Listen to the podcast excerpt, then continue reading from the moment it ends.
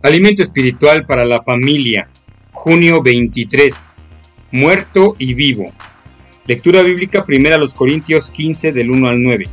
Cristo murió por nuestros pecados conforme a las escrituras, que fue sepultado y que resucitó al tercer día conforme a las escrituras. Primera a los Corintios 15, 3 y 4. Jorge comentó en su clase de escuela dominical, sé que soy salvo, sé que Dios me ama, pero me pregunto si es importante creer que Jesús de veras murió y luego volvió a vivir. ¿No es posible que sencillamente se haya desmayado o algo por el estilo? ¿Sabes? Algunos han llevado esa pregunta más allá.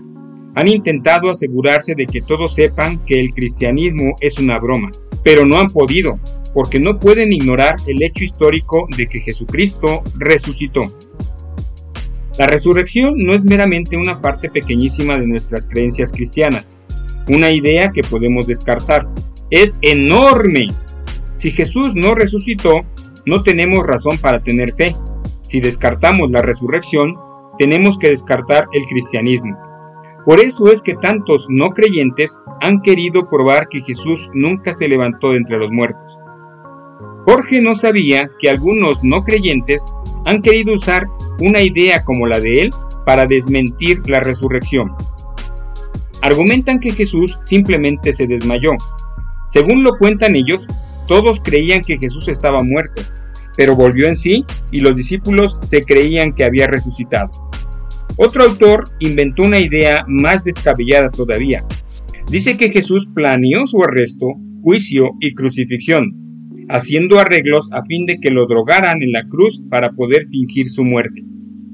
Eso no es cierto.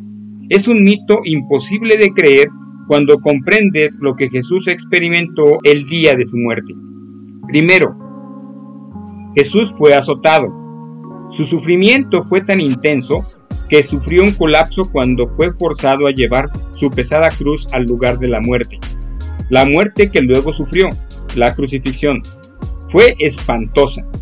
Jesús fue bajado de la cruz solo después de que un soldado romano le avisó al gobernador romano que estaba realmente muerto, y eso porque ya habían perforado un costado de su cuerpo. El mito, Jesús en realidad nunca murió, es difícil de tragar. ¿No te parece que es más fácil creer que Cristo murió por nuestros pecados, fue sepultado y resucitó al tercer día? Jesús estaba realmente muerto y ahora está realmente vivo.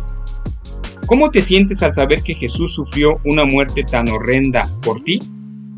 Pídele a Dios que te ayude a explicar la resurrección a tus amigos no creyentes de una forma que la puedan comprender.